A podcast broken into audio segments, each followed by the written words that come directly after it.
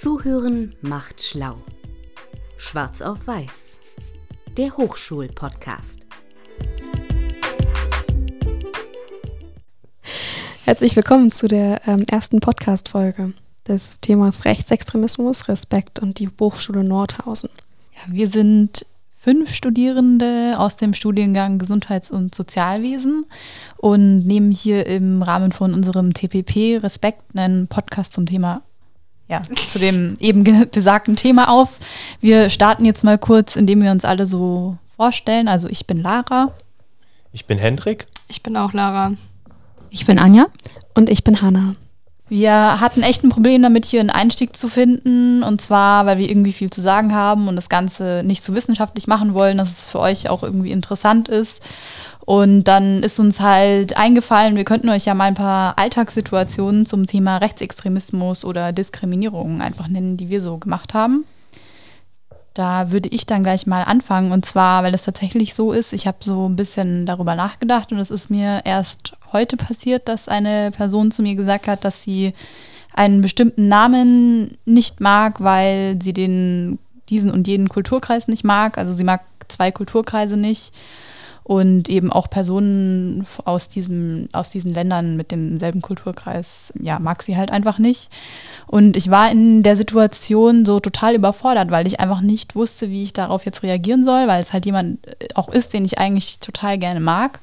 Da könnte man sich eigentlich auch gleich mal so generell die Frage stellen, wie, wie reagiere ich jetzt in der Situation? Und ich bin da halt auch nicht die Einzige gewesen, die eine Situation erlebt hat, in der sie eigentlich gerne was gesagt hätte, da würde ich dann gleich mal an Anja weitergeben.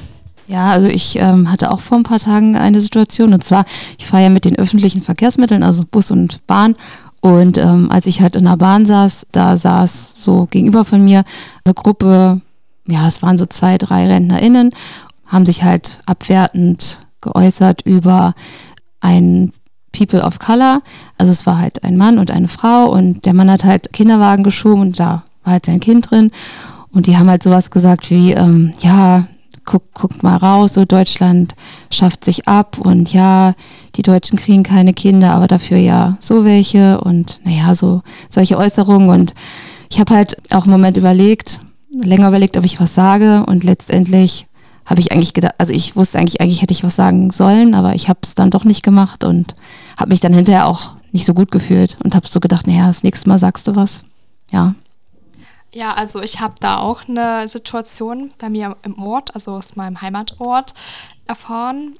Da war die Situation, dass wir, sag ich mal, also in meinem Ort äh, sozusagen das Highlight war, dass wir ein Baby haben, was ähm, auch POC ist. Und also People of Color. Genau, da haben die Rentnerinnen vorrangig auch gesagt, dass das Baby ganz niedlich ist. Das Einzige, was sie an dem Baby stört, ist halt die Hautfarbe. Und das finde ich persönlich sehr erschreckend. Und ähm, in den Situationen wollte ich mich auch einschalten, nur ich weiß nicht, wie man da argumentiert gegen solche Leute. Ja, und ich hatte neulich auch eine Alltagssituation und zwar in der Bahn.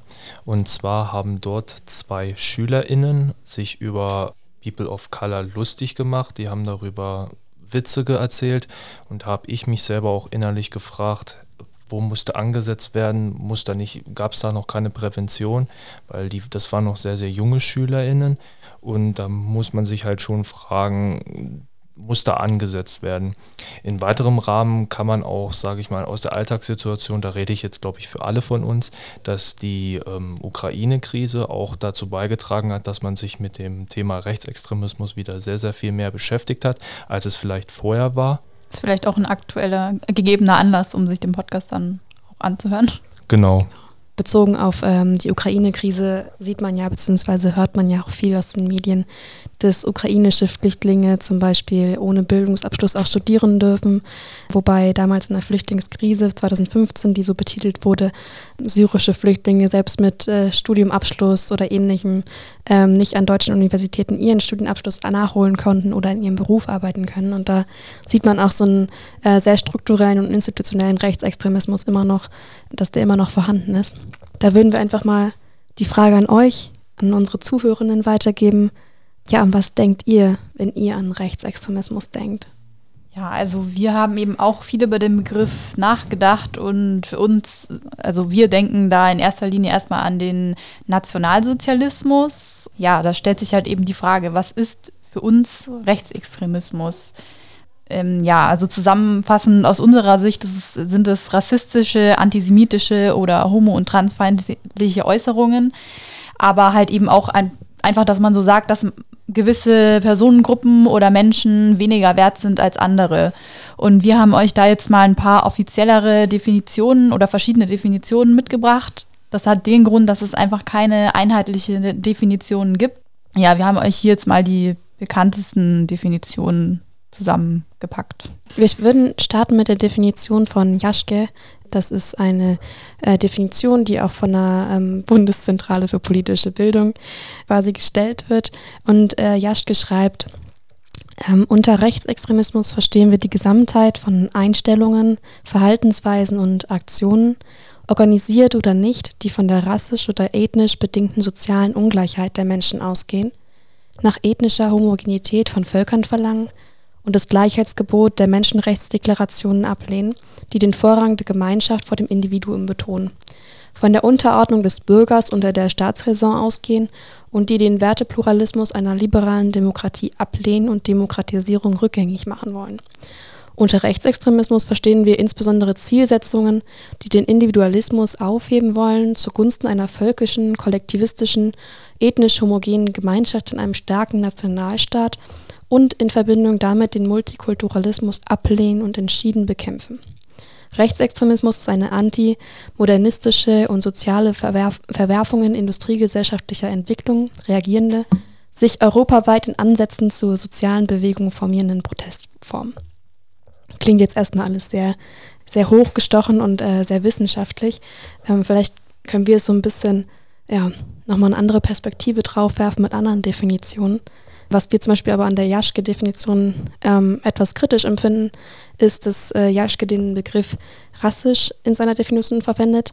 Und äh, der Begriff unterstützt einfach noch diese Ungleichwertigkeit bzw. Un Unterschiedlichkeit von Menschen und halt, dass sie in Gruppierungen eingeteilt werden. Genau. Wir haben jetzt auch nochmal eine Definition vom Verfassungsschutz, die ist halt jetzt nochmal eher offiziell. Da haben wir gerade nochmal mit Herr Herdegen von Mobit gesprochen. Der Verfassungsschutz definiert das wie folgt, und zwar ähm, also Rechtsextremismus, nationalsozialistische, antisemitische, nationalistische, antisemitische, rassistische und fremdenfeindliche Ideologie-Elemente, ähm, die, die innerhalb eines Phänomenbereichs auftreten und das eben in verschiedenen Ausprägungen. Rechtsextremisten unterstellen eben, dass die, die, Zugehörigkeit zu einer Ethnie oder Nation über den tatsächlichen Wert eines Menschen entscheide. Und dieses Werteverständnis konterkariert, konterkariert das Prinzip der freiheitlichen demokratischen Grundordnung und steht damit in einem fundamentalen Widerspruch zum Grundgesetz. Da sollte man jetzt dazu sagen, es ist halt wirklich sehr allgemein gefasst und es ja, ähm, hier liegt eben der Fokus auf den Grundgesetzen Deutschlands und der freiheitlichen Demokratie. Also es repräsentiert, repräsentiert die Meinung des Staats und ist eben sehr an rechtlichen Gegebenheiten angelehnt. Und ja, Fremdenfeindlichkeit Fremdenfeindlichkeit ist eigentlich sehr, ein sehr kritischer Begriff inzwischen, weil es so definiert bzw. so ähm, wieder in zwei Gruppen teilt, also wir und die Fremden. Und wer ist denn überhaupt die Fremden, muss man sich dann auch mal fragen. Ja, deswegen ist Fremdenfeindlichkeit vielleicht nicht ganz so einfach so leicht hinzunehmen als Begriff. Obwohl es eigentlich sehr offiziell bzw. sehr oft benutzt wird in Definitionen und im wissenschaftlichen Konsens auch anerkannt ist.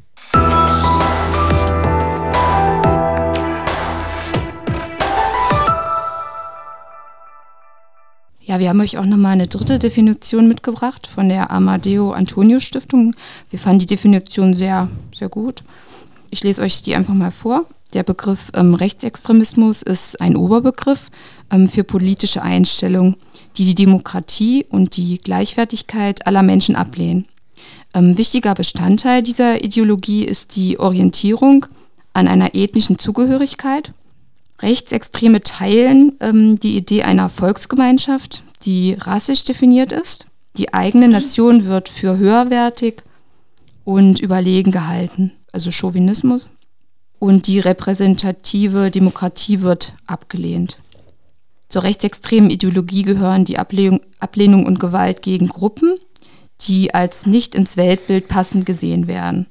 Formen dieser gruppenbezogenen Menschenfeindlichkeit sind Rassismus, Antisemitismus, Antiziganismus, Islamfeindlichkeit, Sexismus, Homo- und Transfeindlichkeit sowie Obdachlosen- und Behindertenfeindlichkeit. Äh, weitere Bestandteile sind Sozialdarwinismus und ein Autoritarismus.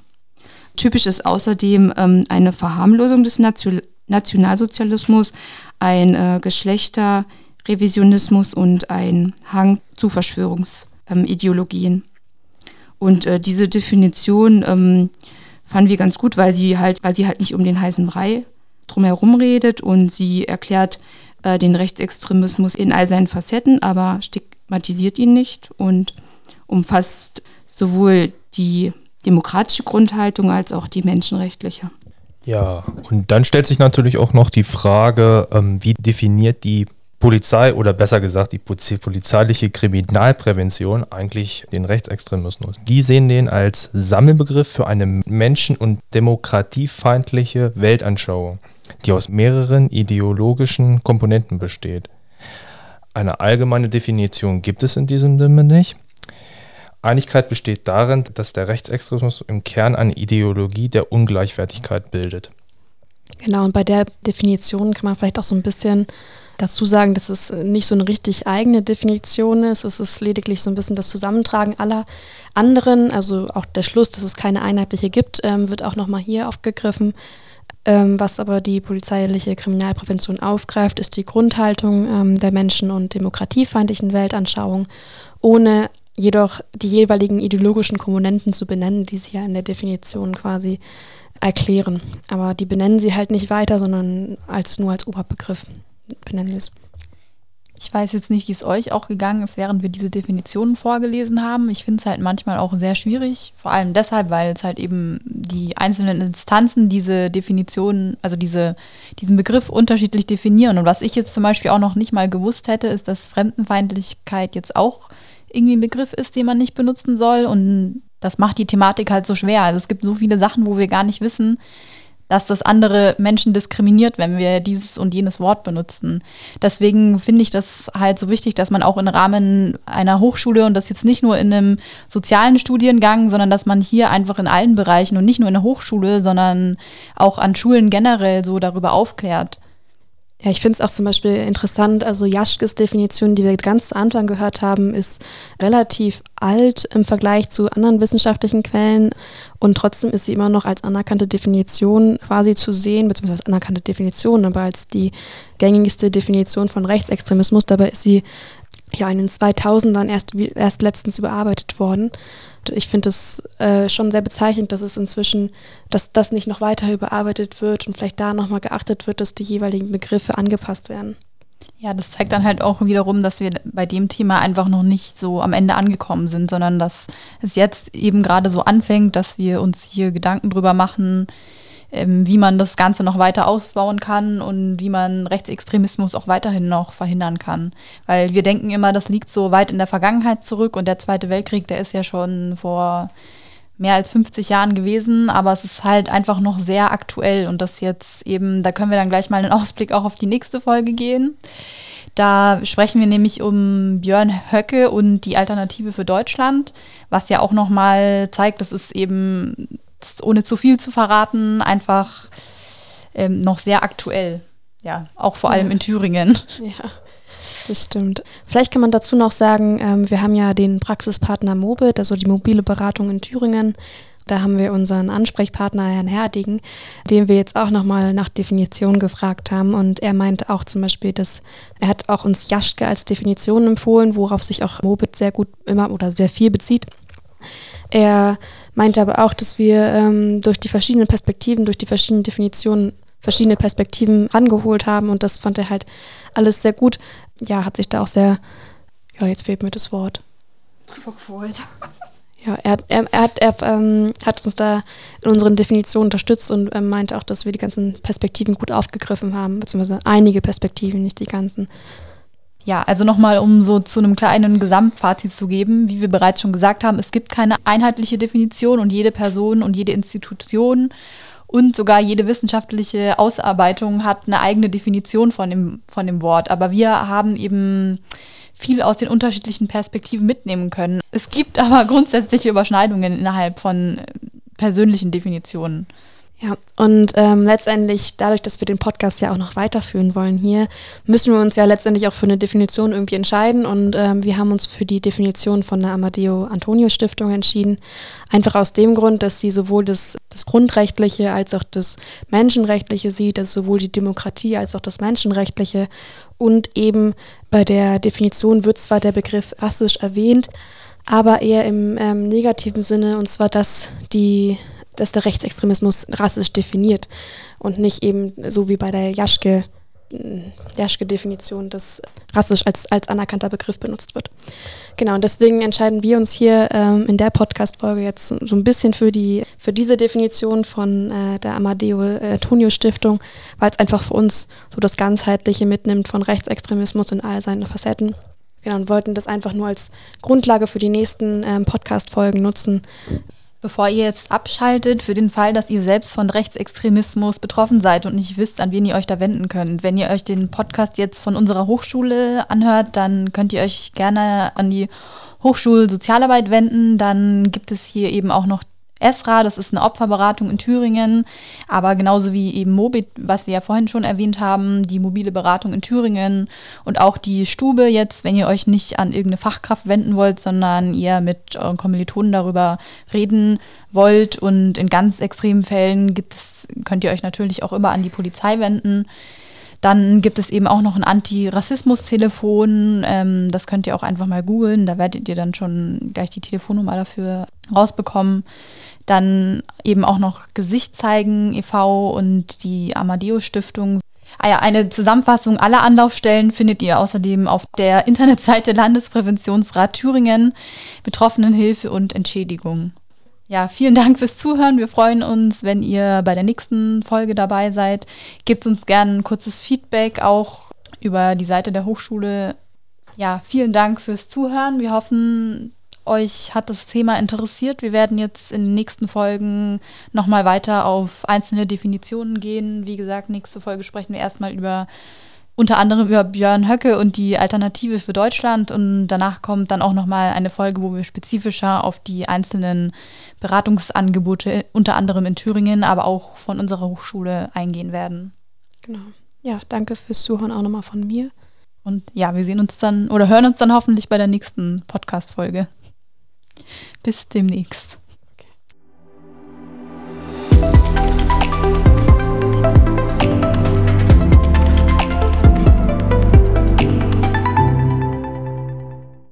Also was Vorteile angeht, da kann ich auch was dazu sagen. Zwar habe ich mein Praktikum in der beruflichen Reha gemacht und da war die Situation, dass auch da sich das ein bisschen hochgespitzt hat und hochgeschaukelt hat. Und zwar haben da auch ein paar Mitarbeiter auch gesagt, dass ganz oft ist die Situation, dass gerade wie du gesagt hast, Anja, dass ganz viele denken automatisch immer, dass People of Color, dass die hierher kommen und nichts machen und einfach nur auf Kosten des Staates leben, was aber nicht stimmt. Also wir hatten beispielsweise einen Mann, der Mann war Arzt und äh, der konnte, also der kommt aus Syrien, der konnte hier aber nicht arbeiten, weil diese, diese Position sozusagen oder diese Voraussetzung, also auf deutscher Ebene beziehungsweise auf syrischer Ebene nicht dieselben sind und demzufolge darf er hier als Arzt nicht arbeiten. Also glaube ich einfach mal, es gibt Menschen, die hier arbeiten möchten und wahrscheinlich auch ihre, ihr altes Leben sozusagen irgendwo wieder haben wollen, beziehungsweise sich da halt in Anführungszeichen steigern wollen, teilweise auch. Ähm, wir hatten auch eine Frau, die hat in Syrien nicht gearbeitet und wollte unbedingt in Deutschland arbeiten, weil die Voraussetzungen für sie besser waren, hat sie gesagt. Kann sie aber nicht, weil es gesagt wurde, die Deutschkenntnisse sind nicht gut genug, beispielsweise. Und da finde ich, ähm, dass da schon ein bisschen, ja, soll man das sagen, ähm, diskriminiert. Diskriminiert wird, genau. Ich wusste jetzt nicht, wie ich es am besten formulieren soll, aber das sind auch so die Beispiele, die ich gemacht habe. Man sieht ja hier auch einen sehr großen Unterschied zwischen der Flüchtlingskrise jetzt und der Flüchtlingskrise 2015. Da hatte Hanna auch noch mal ein Beispiel. Ja, zum Beispiel die ukrainischen Flüchtlinge derzeit ähm, oder viele der ukrainischen Flüchtlinge, denen werden Bildungs, ähm, Abschlüsse. Bildungsabschlüsse anerkannt. Ähm, die sie gar nicht haben und mit denen sie dann letztendlich studieren können. Wobei zum Beispiel damals, was jetzt auch zum Beispiel Lara gesagt hat, äh, syrische Flüchtlinge mit ähm, Doktorabschluss hier in Deutschland noch nicht mal ihren Studienabschluss anerkannt bekommen oder noch nicht mal die Möglichkeit kriegen, nochmal studieren zu können oder aufgrund von Deutschkenntnissen ihren Job nicht ausrichten, ausüben zu können. Das ist schon ähm, ja schon fast struktureller und institutioneller Dis Diskriminierung und Rechtsextremismus leider auch. Dazu möchte ich auch noch kurz was sagen. Und zwar haben wir nicht nur solche Fälle erlebt, teilweise haben wir auch Fälle erlebt, ähm, wo es genau darum ging, um Rassismus bzw. Rechtsextremismus, wo Arbeitgeber teilweise auch gesagt haben, sie nehmen ähm, die Leute nicht an bzw. stellen sie nicht ein wegen ihrer Hautfarbe unter anderem oder wegen Vorurteilen, wegen Stereotypen etc. Also ich finde, das ist auch in der Berufswelt beziehungsweise generell auf dem Arbeitsmarkt ein sehr verbreitetes Thema. Es stellt sich jetzt irgendwie auch so die Frage, warum gibt es hier eigentlich so große Unterschiede zwischen einem Flüchtling aus der Ukraine und einem Flüchtling aus Syrien? Also was bewegt die Leute dazu, dass sie bei dem einen Kulturkreis jetzt sagen, okay, den, ähm, dem kennen wir jetzt, erkennen wir jetzt irgendeinen Abschluss an, den er gar nicht hat, oder eben andersrum?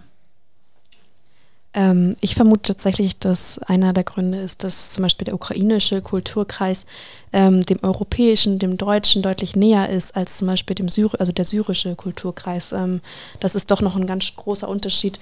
Ähm, ja, so meine Meinung. Also meine Meinung dazu ist auch, dass, ähm, wie ich schon erwähnt, äh, der Rassismus da auch sehr groß ist und generell ähm, ich denke einfach mal, dass manche Menschen fühlen sich den ukrainischen Flüchtlingen, ich sage jetzt mal, näher hingezogen, weil sie dieselbe Hautfarbe haben, so blöd es auch klingt, ähm, und sie deswegen so ein bisschen teilweise schon abgeneigt sind gegenüber Menschen aus anderen Kulturkreisen, die nicht, sage ich mal, die weiße Hautfarbe haben. Ja, ich würde mich äh, tatsächlich auch Hanna anschließen, weil es ja tatsächlich auch so ist, ähm, dass die Ukrainer ähm, meistens auch Verwandtschaft in Deutschland haben. Es ist ja nicht selten, dass das so ist. Ähm, und das sage ich mal auch die Deutschen, sage ich mal, beziehungsweise die Menschen aus Deutschland einfach eine nähere Beziehung halt zu Menschen aus der Ukraine haben, als aus, Sy als aus Menschen, die aus Syrien kommen. Ich vermute dies zumindest. Ähm, dazu sage ich auch nochmal ganz kurz was. Also ich kenne von der Arbeit dann her, beziehungsweise vom Praktikum auch genug Menschen, die hergekommen sind nach Deutschland aus Syrien, Afghanistan etc. Ähm, und teilweise auch hier in Deutschland Familien haben. Also es ist jetzt nicht nur von wegen, ähm, dass, also ich würde das jetzt das Argument widerlegen sozusagen, dass es daran liegt, von wegen an der, es liegt an der Verwandtschaft oder sonst irgendwas, weil es gibt ja wie gesagt auch Menschen, die haben hier in Deutschland äh, Verwandtschaft aus anderen Kulturkreisen.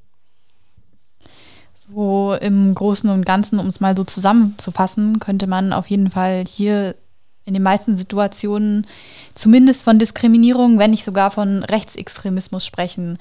Und da hätte ich mal eine Frage an unsere Zuhörer. Und zwar, ihr könnt auch mal kurz stoppen und euch überlegen, was ist denn für euch überhaupt Rechtsextremismus? Als wir über den Begriff nachgedacht haben, kam uns eben auch eher so der Nationalsozialismus in den Sinn. Aber es gibt hier eben ganz viele verschiedene Definitionen von dem, von dem Begriff und es gibt halt auch vor allem keine einheitliche Definition. Nur kurz vor, nochmal vorweg, wir sind Studenten, wir sind keine Fachkräfte. Ich sage jetzt mal so, was, was unsere persönliche Definition von Rechtsextremismus bzw. Diskriminierung ist. Und zwar, wir sehen Rechtsextremismus als rassistische, antisemitische oder eben auch transfeindliche Äußerungen an. Und vor allem, was das Ganze eben geme gemeinsam hat, ist, dass hier einfach eine Ungleichwertigkeit von Menschen irgendwo unterstellt wird und dass es gewisse ja, Personengruppen gibt, die mehr wert sind als andere. Ja, und da entsteht bei vielen Menschen natürlich dann auch ein gewisses Minderwertigkeitsgefühl.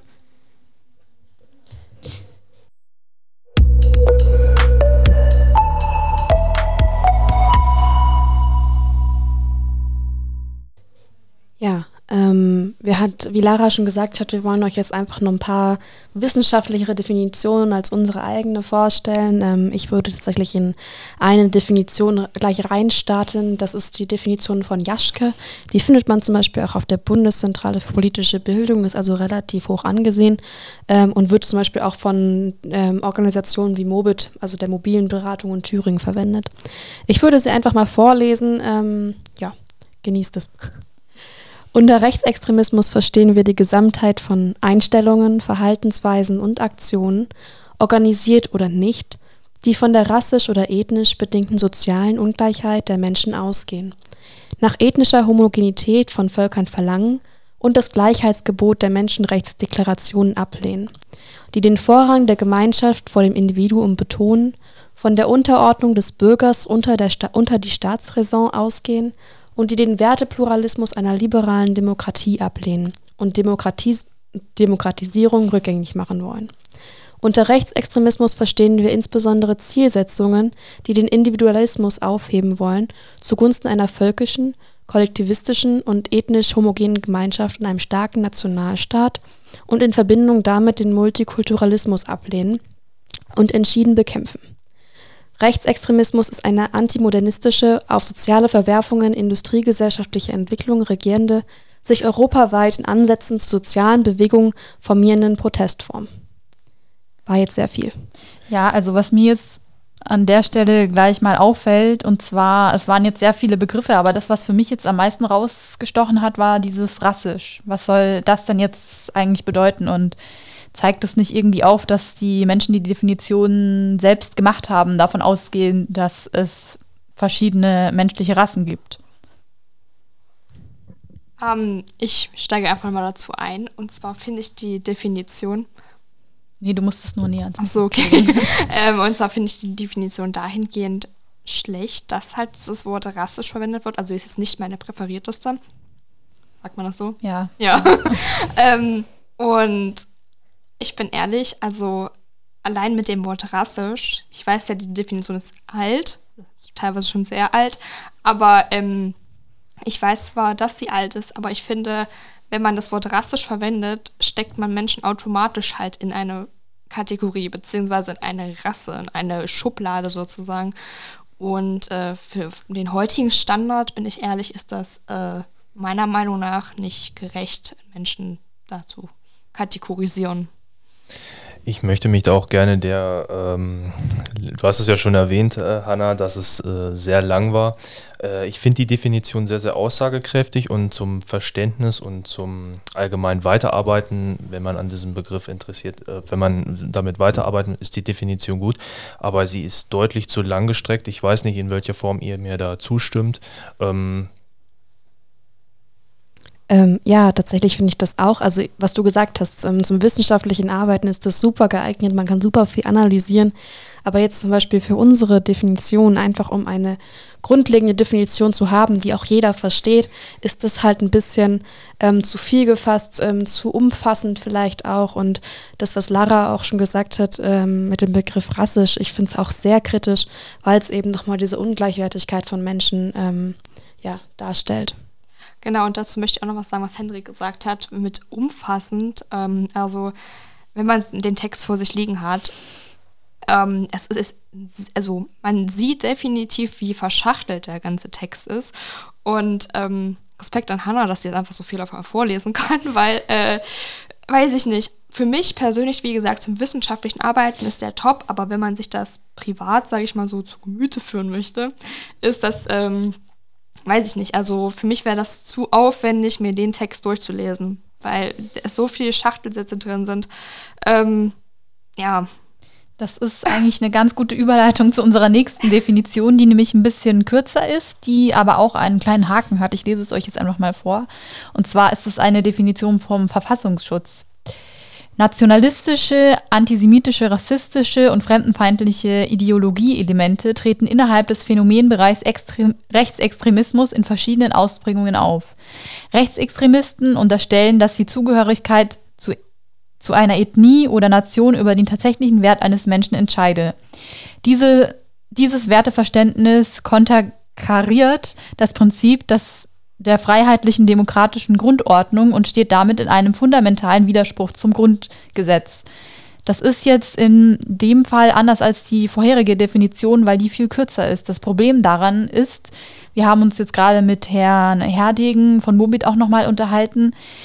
Hier ähm, gibt es zu wenig, mh, hm, zu wenig einen zu kleinen Fokus auf die Menschenrechte? Ja, genau. Und es ist halt einfach schwierig, da schon alleine aus, aus gesetzlicher Sicht etwas zu unternehmen, wenn es zu rechtsextremistischen Handlungen kommt, weil hier einfach nicht klar genug definiert ist, was das denn jetzt genau bedeutet. Dann hatten wir vorhin nochmal, auch bevor wir den Podcast schon aufgenommen haben, nochmal eine kleine Diskussion zu dem Begriff fremdenfeindlich. Mir ist bisher nämlich noch nicht klar gewesen, dass das eben bei den Menschen auch kritisch aufgefasst wird. Ähm, ja, zu dem Thema kann ich mich gleich einfach einklinken. Ähm, ich finde fremdenfeindlich ähm, sehr kritisch zu sehen, weil es eben so ein bisschen unterteilt in wir und die Fremden. Ähm, Fremden ähm, ja, die Fremde werden, oder Fremde werden ja öfter, ähm, ja, Personen, Personen, die als Fremde bezeichnet werden, sind ja oft gar nicht deutschlandfremd. Ähm, Personen mit anderen Hautfarben, mit, mit schwarzer Hautfarbe, People of Color, werden ähm, oft als Fremde bezeichnet, obwohl sie ja dem Land zugehörig sind, obwohl sie hier geboren sind in Deutschland und werden trotzdem als fremd bezeichnet und das ähm, sozusagen als fremdenfeindlich dann letztendlich zu deklarieren, finde ich halt schwierig, weil es halt nochmal dieser, diesen Stereotyp quasi unterstützt. Ich würde mich da tatsächlich Hanna anschließen, aber ich würde noch ergänzen, dass äh, fremd ist in dieser Situation schwer zu definieren, weil es könnte theoretisch auch in dem Fall dann menschenfeindlich heißen und nicht ähm, fremdenfeindlich, weil das Wort fremd ist ja in dem Sinne nicht so wirklich definiert. Nee, Hendrik hat mich, hat das schon gesagt. Gut, dann gehen wir jetzt zur nächsten äh, zu einer nächsten Definition über, die auch nochmal Hendrik vorstellt. Und zwar, ähm, ja, und zwar die Definition über die Poli polizeiliche Kriminalprävention. Ähm, die sagt nämlich, dass Rechtsextremismus äh, steht für einen Sammelbegriff, für eine menschen- und demokratiefeindliche Weltanschauung, die aus mehreren ideologischen Komponenten besteht. Eine einheitliche allgemeine gültige Definition gibt es in dem Sinne nicht. Einigkeit besteht darin, dass der Rechtsextremismus im Kern eine Ideologie der Ungleichwertigkeit bildet. Also kann man zusammenfassend dazu sagen, dass es in dem Fall keine einheitliche Definition gibt und äh, es lediglich ein Zusammentrag ähm, aller, aller anderen ist.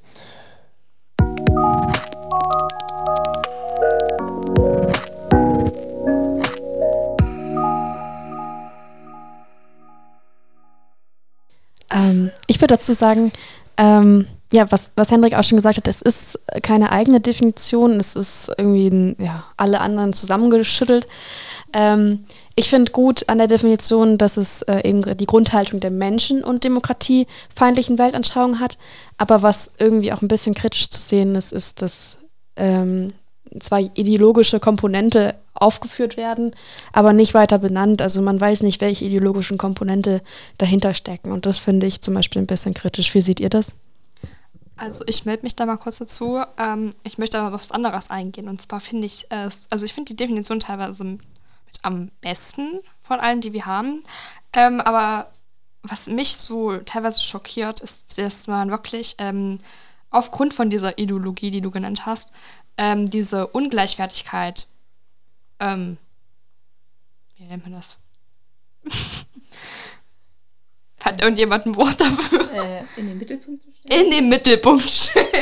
Sag's nochmal und dann können wir das so reinschneiden. Ja. Okay, warte. Ich wollte jetzt vergessen, was ich sagen wollte. Ideologie, Ungleichwertigkeit, Mittelpunkt. Ach so, also ich kann mich Hannah nur anschließen. Mann, jetzt hast du so geguckt, so von mich. okay, also ich schließe mich jetzt einfach mal an. Und zwar finde ich es ähm, krass, dass ähm, der Mittelpunkt äh, darin besteht, dass, also, jetzt bin ich voll raus. Du wolltest nochmal sagen, dass das eine gute Definition ist, aber dass du es halt nicht gut findest, dass hier die, der Mittelpunkt diese Kann das mal Egal, wir können es auch, wir können's auch rauslassen. Ja, dann Das lass ist es mal too anders sagen. so. Du kannst auch raus rauslassen, Ähm, einfach alles gut. Ja, auch wieder eine sehr knappe Definition.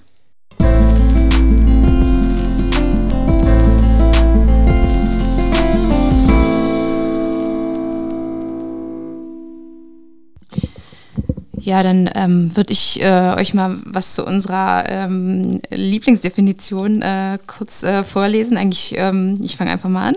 Und zwar, das ist äh, die Definition von der Amadeo Antonio Stiftung.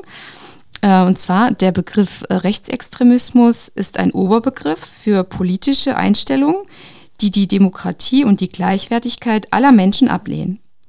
Wichtiger Bestandteil dieser Ideologie ist die Orientierung an einer ethnischen Zugehörigkeit. Rechtsextreme teilen die Idee einer Volksgemeinschaft, die rassisch definiert ist. Die eigene Nation wird für höherwertig und überlegen gehalten, in Klammern Chauvinismus. Die repräsentative Demokratie wird abgelehnt. Zur rechtsextremen Ideologie gehören die Ablehnung und Gewalt gegen Gruppen, die als nicht ins Weltbild passend gesehen werden. Formen dieser gruppenbezogenen Menschenfeindlichkeit sind Rassismus, Antisemitismus, Antiziganismus, Islamfeindlichkeit, Sexismus und Homo- und Transfeindlichkeit sowie Obdachlosen- und Behindertenfeindlichkeit.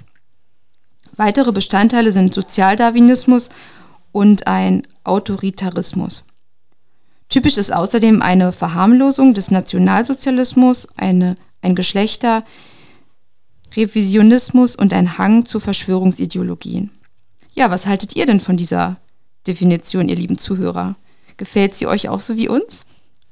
Ja, da kann ich jetzt erstmal sagen, es ist natürlich eine sehr lange Definition und ich werde es mir auf jeden Fall nachher auch nochmal durchlesen, weil hier einfach sehr viele Begriffe eben mi- mit einspielen. Also ich denke, man, man muss es sich schon nochmal genauer anschauen und die, die einzelnen Bestandteile der Definition hier gucken, um das erstmal nachzuvollziehen, was damit genau gemeint ist. Ja, man muss es erstmal sacken lassen. Ja, so, genau. ne?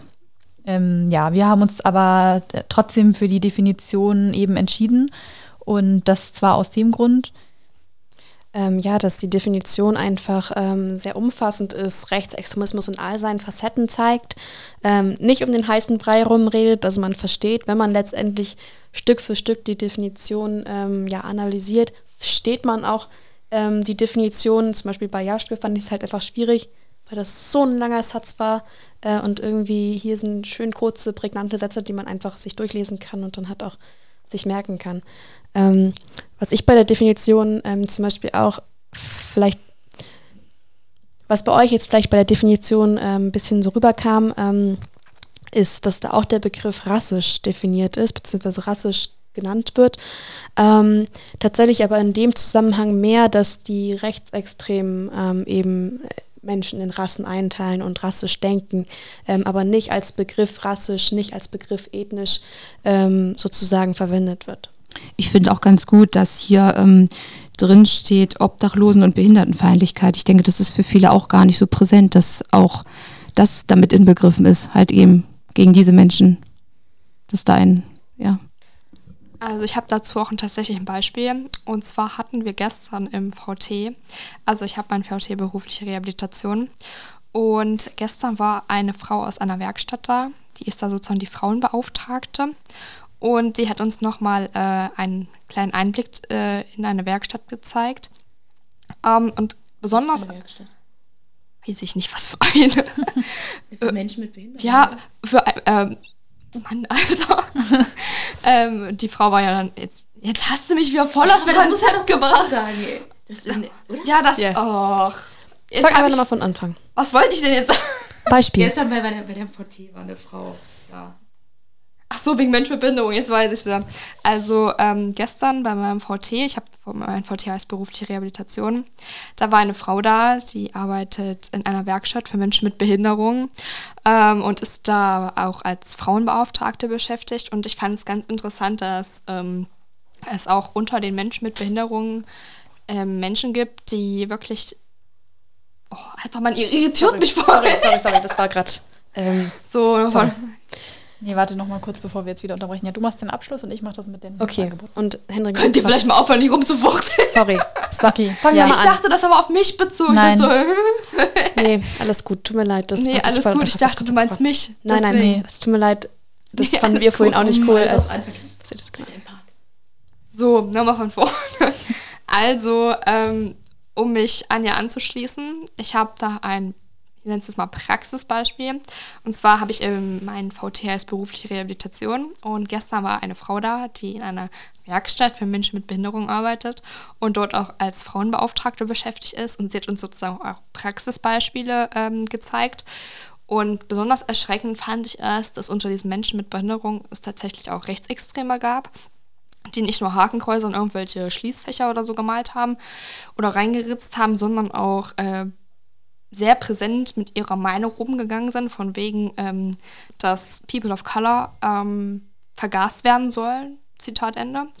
Ähm, und das ist, ich fand es auch ganz erschreckend, als sie gesagt hat, dass ähm, diese Menschen mit Behinderung gar nicht wissen, dass im Nationalsozialismus sie auch diejenigen gewesen wären, die in die eine Gaskammer gegangen wären. Ähm, das finde ich als sehr erschreckend, aber das war jetzt nur als Fallbeispiel darauf bezogen. Also die Frage ist ja immer auch, also ich habe in der Familie, ähm, meine Tante ist, hat eine geistige Behinderung und äh, ich kann nur sagen, äh, die Frage ist ja, inwieweit äh, überblicken diese Menschen das überhaupt, was diesen Begriff, was das überhaupt bedeutet. Also in dem Fallbeispiel handelt es sich nicht um Menschen mit Behinderung im Sinne von geistiger Beeinträchtigung, sondern ähm, um psychisch Kranke. Also man kann es so formulieren, sie hat ja das auch gesagt, dass diese Menschen nicht geistig behindert sind und man das deswegen sozusagen als Ausrede benutzen könnte, sondern dass sie wirklich bei Anführungszeichen beim vollsten Verstand sind und diese ähm, Diskussion immer wieder öffnen und sagen, dass ähm, auch in diesen Werkstätten es auch Menschen mit, also Menschen mit einer anderen Hautfarbe, also People of Color gibt und dass die dann wirklich, Zitat, vergast werden würden unter Hitler, ähm, aber vergessen halt immer selbst, dass, ähm, wie gesagt, nicht nur die sozusagen dran gewesen wären. Ich finde das generell so krass, dass das immer noch in unserer Gesellschaft so verankert ist, ähm, dass man POCs oder ähm, jüdische Familien oder sonst irgendjemanden, der anscheinend nicht als Deutsch in deren Augen gezählt wird, ähm, ja, einfach äh, getötet gehört. Und das finde ich echt crazy. Also, ähm, ich finde das auch krass, dass ähm, es teilweise, also manche Menschen wissen auch gar nicht, was sie da überhaupt reden, sage ich mal. Und bei anderen hast du wirklich das Gefühl, sie meinen das vollkommen ernst, was die da gerade von sich geben. Vergessen aber auch im Umkehrschluss, dass wenn wir immer noch in, diesem, in dieser Zeit von 33 leben würden, dass sie dann auch, sag ich mal, nicht mehr unter uns weilen würden. Und ich finde es wirklich erschreckend, dass egal, wo man jetzt hinguckt, auch auf welche, sag ich mal, nicht nur Berufsgruppe oder generell auf was für eine Gruppe man das jetzt bezieht, sag ich mal, ähm, dass es da wirklich immer Menschen gibt, die wirklich noch dieses Gedankengut in sich tragen, obwohl wir mittlerweile ja eigentlich wissen sollten, dass das ethisch, ethnisch gesehen, ethisch, Ethisch. ethisch gesehen äh, absolut unvertretbar ist. Ähm, ja, ich finde, das zeigt auch umso mehr unsere Daseinsberechtigung als Podcast ähm, in Bezug auf Rechtsextremismus und in Bezug darauf, dass wir eben ein bisschen ja, mit uns selber quatschen wollen, mit euch quatschen wollen, in Austausch treten wollen, weil es halt einfach wichtig ist, darüber aufzuklären und ähm, ja, darüber Bescheid zu wissen, dass Rechtsextremismus immer noch in Deutschland vertreten ist, auf der ganzen Welt vertreten ist. Ähm, ja, Ja, Lara, hast du noch was zu ergänzen? Ja, und ich wollte noch sagen, dass wir auch als Podcast und unsere Aufgabe es sehen, äh, auch nicht nur darüber aufzuklären, sondern halt auch nicht Angebote schaffen wollen, aber versuchen wollen aufzuzeigen, was kann man überhaupt aktiv gegen Rechtsextremismus tun. Das wollte ich noch dazu sagen. Ja, das war eine sehr, sehr konstruktive Diskussion. Ähm, also kann man zusammenfassend sagen, dass es äh, über Rechtsextremismus, dass es da keine einheitliche Definition gibt. Ähm, jede Person, jede Institution und jede wissenschaftliche Ausarbeitung haben eine eigene Definition. Aber wir haben viel aus diesen unterschiedlichen Perspektiven mitnehmen können. Es gibt, äh, Es gibt aber grundsätzlich Überschneidungen innerhalb von persönlichen Definitionen.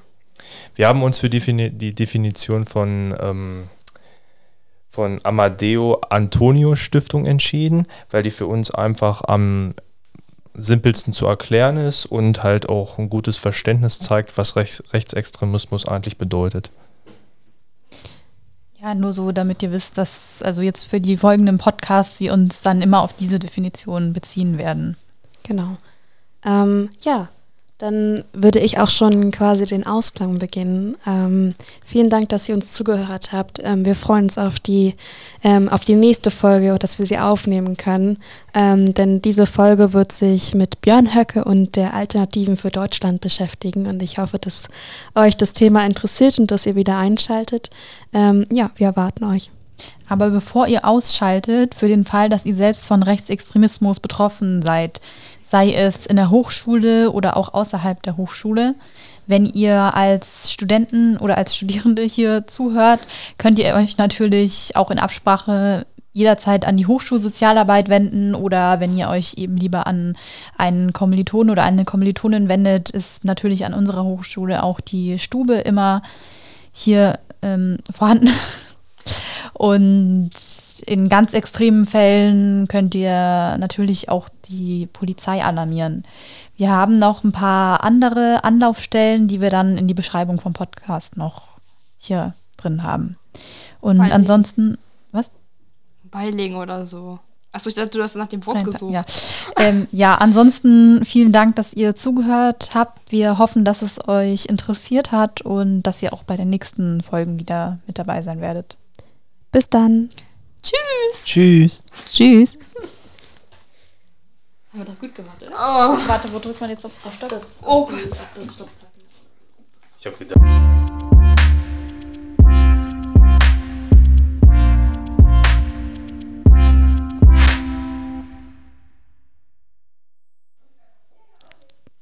Hallo, liebende St oh.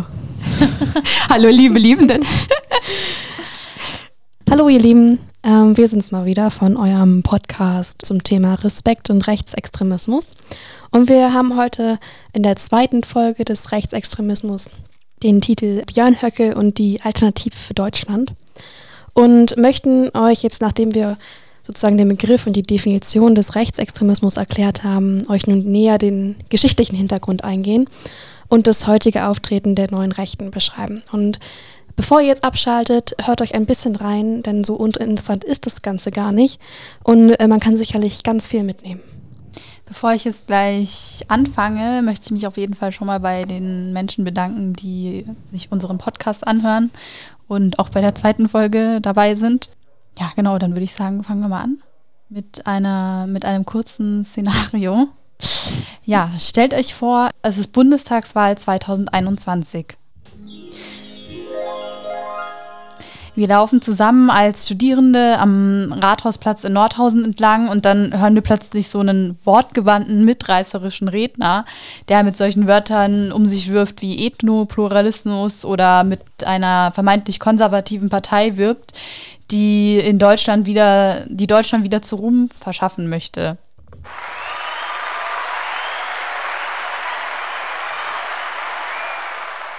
Bleiben stehen, hören es uns an und fragen uns dann, was bedeutet das eigentlich? Und dann fragen wir uns auch, wie kann es sein, dass wir heute noch so etwas zu Ohren bekommen in einem Land, das sich immer noch von den Nachfolgen des Nationalsozialismus erholt? Und genau das ist es, wo wir ähm, gerne ansetzen möchten. Wir möchten euch das Thema um die Ideologien und Wörter, die neuen Rechten benutzen, anschneiden. Wir können euch das niemals im Gänzlichen erklären und äh, unsere Definitionen basieren auch auf unserer rein Literaturrecherche. Wir sind da keine Experten. Aber wir wollen euch gerne ja, im historischen Kontext so ein bisschen zeigen, wie eben die Ideologien ähm, wieder neu aufgegriffen werden. Und jetzt haben wir zum Beispiel das Wort Ethnopluralismus gehört und das klingt ja erstmal ziemlich neutral und wenn nicht sogar schon wissenschaftlich. Das ist es aber ganz und gar nicht. Ich muss ganz ehrlich sagen, wo ich das Wort jetzt so auch im Rahmen von dem Podcast hier, weil wir suchen ja also uns vorher so ein paar Quellen raus, das erste Mal gehört habe, da dachte ich mir erstmal so, also ich kann mit dem Begriff überhaupt nichts anfangen. Es klingt auf jeden Fall sehr wissenschaftlich, aber ich wüsste jetzt nicht, was es bedeuten soll. Ja, genau diesen Eindruck hatte ich auch. Ja, mir ging es auch so. Also ich musste das auch nach googeln sozusagen. Ja, aber was beschreibt denn jetzt der Ethnopluralismus genau? Also Ja, das ist eine gute Frage. Es gibt für den äh, Ethnopluralismus keinen wirklich äh, begründeten Begriff. Ebenfalls steht fest, dass er nicht auf die Diversität eingeht, die wir als Sozialarbeitende vertreten, sondern auf das genaue Gegenteil. In Deutschland sollen eben nur die Deutschen sein und sich auch nicht mit anderen Ethien vermischen. Das finde ich, da fällt mir gerade ein, dass es halt auch irgendwie so überhaupt gar keinen Sinn macht, weil ich habe mir mal ein Video angeschaut und da wurde halt gezeigt, also da hat man so die Gene von den Menschen untersucht und da hat man halt festgestellt, dass jeder Mensch von fast jedem Land irgendwelche Gene in sich trägt und von daher braucht man bei dem Ansatz eigentlich gar nicht, also da braucht man eigentlich gar nicht anzusetzen, weil es ergibt wirklich überhaupt gar keinen Sinn. Ja, vor allem in unserer neuen Welt, in unserer vernetzten Welt, wo ganz viele Kulturen aufeinandertreffen und ganz viele tolle neue Kulturen entstehen, ist es total wichtig, dass wir eben Diversität unterstützen und auch Multikulturalismus unterstützen in jedem Land. Und ich denke, ähm, mit sowas zu werben, ist ganz und gar nicht soziologisch oder sozialarbeiterisch. Ich glaube, es hat auch viel bei manchen Menschen einfach mit Unwissenheit und Angst zu tun, dass sie dem gegenüber auch nicht offen eingestellt sind oder sein können. Neben dem Ethnopluralismus als Begriff gibt es ja auch noch den Begriff Institut für Staatspolitik. Ich war total perplex, als ich das das erste Mal gehört habe. Wie sieht es denn bei euch so aus? Ich kann mit dem Begriff jetzt ehrlich gesagt auch wieder nicht so viel anfangen. Aber es klingt im ersten Moment auf jeden Fall sehr offiziell. Ja, wollte ich auch gerade sagen. Ja. Ziemlich auch wie Bundesgesundheitsministerium oder so. Ja. Ja. Das stimmt. Die bieten ja auch sogenannte Sommer- und Winterakademien an, Oh. die halbjährlich stattfinden, wo so Jugendfreizeiten quasi sind. Das klingt so, ich weiß nicht, das klingt so wissenschaftlich Ja, und wie nach einer Uni, Sommer-Uni, so wie na- ein bisschen Lagerfeuer und Ja. Camping und ja, ist Ja. ganz, ganz schlimm. Und das eben, obwohl das Ganze in der Denkfabrik der neuen Rechten entstanden ist. Das hat eigentlich ja überhaupt gar keine wissenschaftliche Basis. Ja, wenn man auch den Begriff oder die Abkürzung IFS hört, dann denkt man erstmal gar nicht an neue Rechten, sondern bringt das vielleicht mehr in Verbindung damit, dass die halt zu einer Partei gehören, die ganz normal im Bundestag vertreten sind. Ja, was zum Beispiel total interessant ist, deren Slogan ist, ähm, ja, dass sie für wissenschaftlichen Nachwuchs und die volksbewusste Elite gesorgt oder sorgen. Und das finde ich auch schon so ein bisschen, ich weiß nicht, ach, das ist schon so dieser, dieser Ausdruck von, äh, ich weiß nicht, so einem Gefühl von, von Rechtsextremismus, so diese neue Elite oder volksbewusste Elite. Ja. Klar, es steckt, also viele andere können das vielleicht noch nicht so rauslesen, aber für uns ist es so schon, das triggert schon so ein bisschen was in mir. Ich frage mich gerade, was ist, wenn sich da so ein People of Color bei dieser Sommer- oder Winterakademie einfach anmeldet und was ist dann? Also ich glaube, der das vielleicht nicht gar nicht, ne? Äh, ne? Ja. Man kann aber, das kann man jetzt nicht nur auf Personen oder auf People of Color beziehen, das kann man ja allgemein auch. Ja, wollte ich jetzt auch gar nicht. Einfach, das wollte ich jetzt mal so als. Wenn man Äh, jetzt zum Beispiel Personen nimmt, die allgemein diese Werte nicht vertreten und Ja. die sich da trotzdem anmelden, weil sie einfach nicht den Hintergrund dieser Partei oder sich einfach vorher nicht informiert ja. haben. Oder vielleicht, weil das auch verschleiert wird irgendwie, ne? Das klingt alles so, ja, wissenschaftlich, wenn man so hör- hört, äh, Winterakademie, ne? Ja. Also wir wollen euch gern äh, noch äh, kurz was äh, zum, zur Geschichte erzählen, weil, naja, wer die Geschichte nicht kennt äh, oder versteht, der äh, versteht auch äh, die Gegenwart nicht. Und ähm, die neuen Rechten, die versuchen ja mit, mit diesen Begriffen oder die mit den Wörtern halt äh, alte Ideologien des National- und Rechtsextremismus heutzutage wieder salonfähig zu machen und halt eben Menschen, die halt wenig Kenntnis darüber haben, dass sie halt äh, versuchen halt mit diesen, genau das wollte ich sagen, mit diesen beschönigen Beschreiben, Beschreibungen halt eben äh, bei den Leuten halt zu punkten und die Leute halt quasi darüber auf, auf ihre Seite sozusagen zu ziehen. Ja, das ist das, was wir im Deutschunterricht als Euphemismus kennengelernt haben. Wir reden jetzt ganz schön viel über die neuen Rechten als Begriff und tatsächlich ist es eine Eigenbezeichnung einer rechtsextremen Gruppe. Und das möchten wir hier auch nochmal verdeutlichen. Das ist nicht unsere Bezeichnung an eine ähm, rechtsextreme Gruppe, sondern es ist eine Eigenbezeichnung. Und die Gruppierung möchte sich dadurch erstmal vom Rechtsextremismus abgrenzen und besser darstellen. Und das finde ich ganz schön interessant. Ja, also es gibt da schon sehr gut durchdachte Strategien von Seiten dieser Menschen.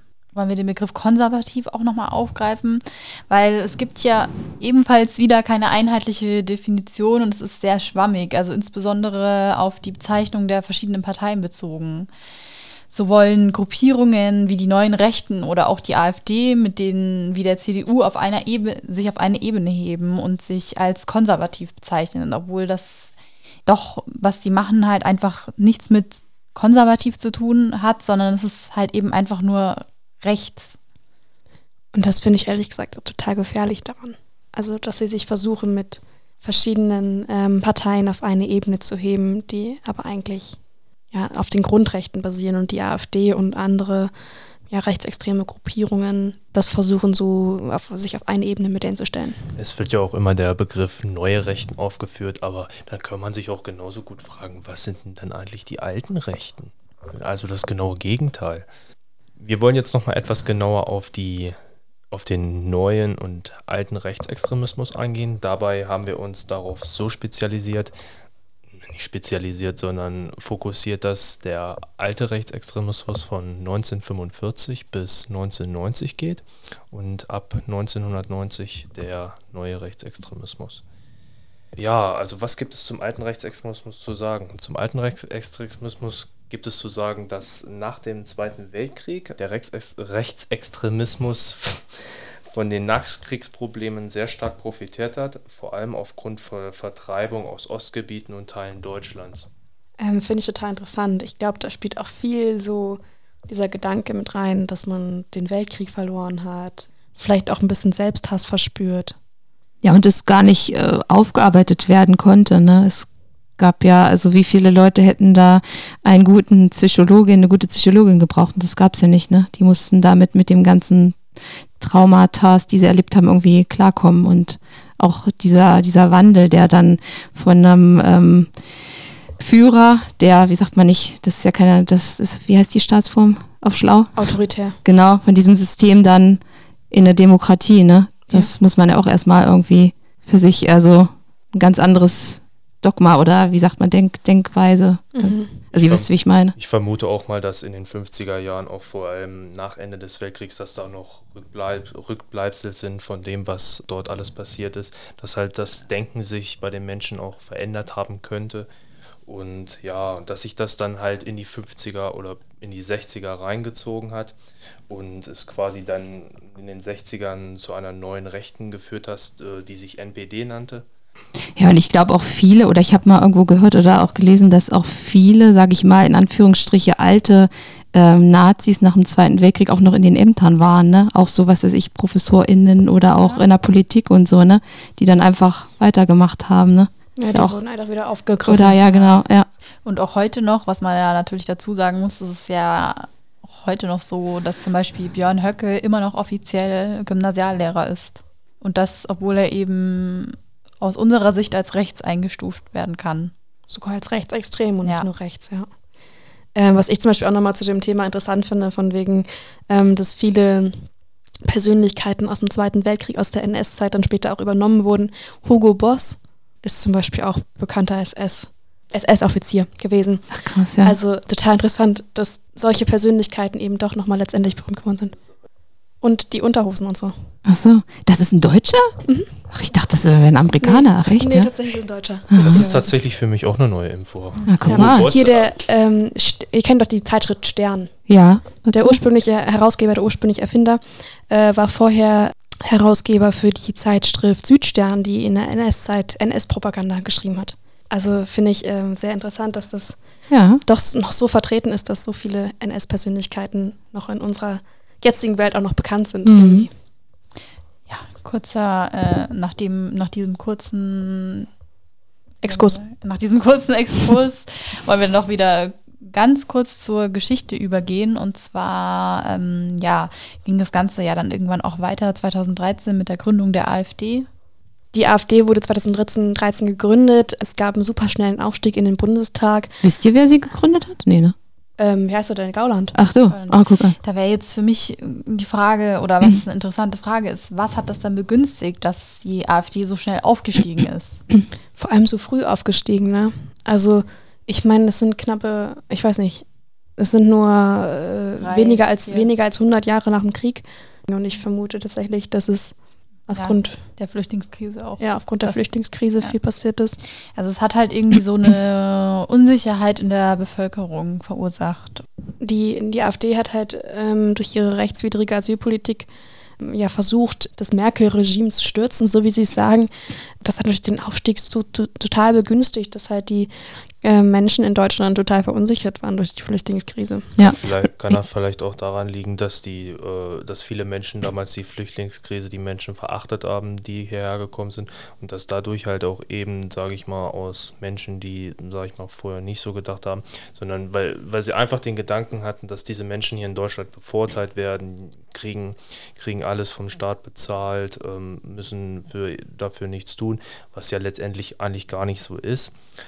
Ja, und das hat letztendlich die AfD, haben wahrscheinlich die, die Wähler so begünstigt, dass sie dadurch dann die AfD gewählt haben. Und gleichzeitig ist es halt auch generell Werbung für die neuen Rechten. Jetzt nicht nur für die AfD, sondern auch für andere Gruppierungen. Ja, ich glaube, äh, viele wollten dadurch ihren Unmut irgendwie kundtun, weil ich habe so von einigen so gehört, die das gesagt haben, so, was ich so mitbekommen habe, naja, eigentlich hätte ich sie nicht gewählt, aber man muss ja irgendwie mal ein Zeichen setzen. Also das habe ich so von einigen gehört. Ja, ich glaube, es ist diese Unzufriedenheit auch mit Genau. den Altparteien. Ja. Also so CDU, SPD, die halt immer an der Macht waren und letztendlich auch die Grünen, die ja oder auch die Linken, weil es irgendwie nichts Neues kam. Und die AfD hat da, glaube ich, eine gute Marktlücke gefunden, in die sie schlüpfen konnten. Genau. Und ich denke mal, viele, äh, unterstelle ich jetzt einfach mal, dass ähm, viele Leute gar nicht, äh, sag ich mal, sich mit dem Wahlprogramm auseinandersetzen. Ne? Die setzen ihr Kreuzchen und äh, wissen eigentlich gar nicht, was dahinter steht. So, ne? Ja, Da kann man auch sagen, dass quasi das, was in den alten Rechten, also von 1945 bis 1990 quasi die NPD probiert hat, probiert jetzt in den neuen Rechten quasi die AfD. ja nicht nur die MPD, sondern zum Beispiel auch in Frankreich die Nouvelle Droite mit äh, Le Pen als Anführer. Da ist, glaube ich, ein, großer, großer, das sind, glaube ich, große Vorreiter ähm, gewesen, die eben ähm, der AfD den Weg freigemacht haben. Noch eine kleine Weiterempfehlung, falls euch das Thema generell interessiert. Ja, also falls euch, falls ihr noch äh, weiter Interesse habt oder wir euch mit un- unserem tollen Podcast, wir euch in euch äh, euer Interesse geweckt haben, dann schaut euch doch mal die ähm, Arte-Dokumentation an, ähm, Neue Rechte. Oder es gibt auch äh, weitere interessante Artikel in der äh, Bundeszentrale oder auf der Seite der Bundeszentrale für politische Bildung. Genau. Ja, und dann sind wir auch schon am Ende unseres Podcasts. Ich hoffe, euch hat das Thema gut gefallen und ich würde euch noch sehr, sehr gerne einen kurzen Ausblick für das kommende Thema geben. Dort werden wir uns explizit äh, damit befassen, woran man sich wenden kann, wenn man selber von Rechtsextremismus be betroffen ist. Und wir werden auch einen Gast zu Besuch haben, äh, den Herrn Herdegen von Mobit. Und der Podcast hat dann den Namen im Namen von Mobit eine Folge mit hohem Besuch. Und wir freuen uns, dass ihr dann wieder einschaltet. Aber kurz, wartet noch. Ja, stopp, noch nicht ausschalten. ja, wie bei der, beim vorherigen Podcast nochmal der kurze Hinweis. Solltet ihr vom Thema Rechtsextremismus betroffen sein, speziell auch in der Hochschule, könnt ihr euch natürlich an die Hochschulsozialarbeit wenden. Hier entweder per Moodle oder, ja, oder per Mail. Dann gibt es hier auch noch die Stube. Also wenn ihr euch jetzt nicht unbedingt mit einem Sozialarbeiter, sondern lieber mit einem Kommilitonen darüber unterhalten möchtet. Und dann beispielsweise auch, wenn in ganz extremen Fällen, könnt ihr natürlich auch immer zur Polizei gehen. Und wir haben euch wie immer eine kurze Zusammenfassung aller Anlaufstellen mal hier in die in Infobox gepackt ja, dann vielen Dank, dass ihr bis jetzt dran geblieben seid und wir freuen uns schon auf die nächste Folge. Tschüss. Tschüss. Wo soll ich das jetzt stoppen? Ja. Hier.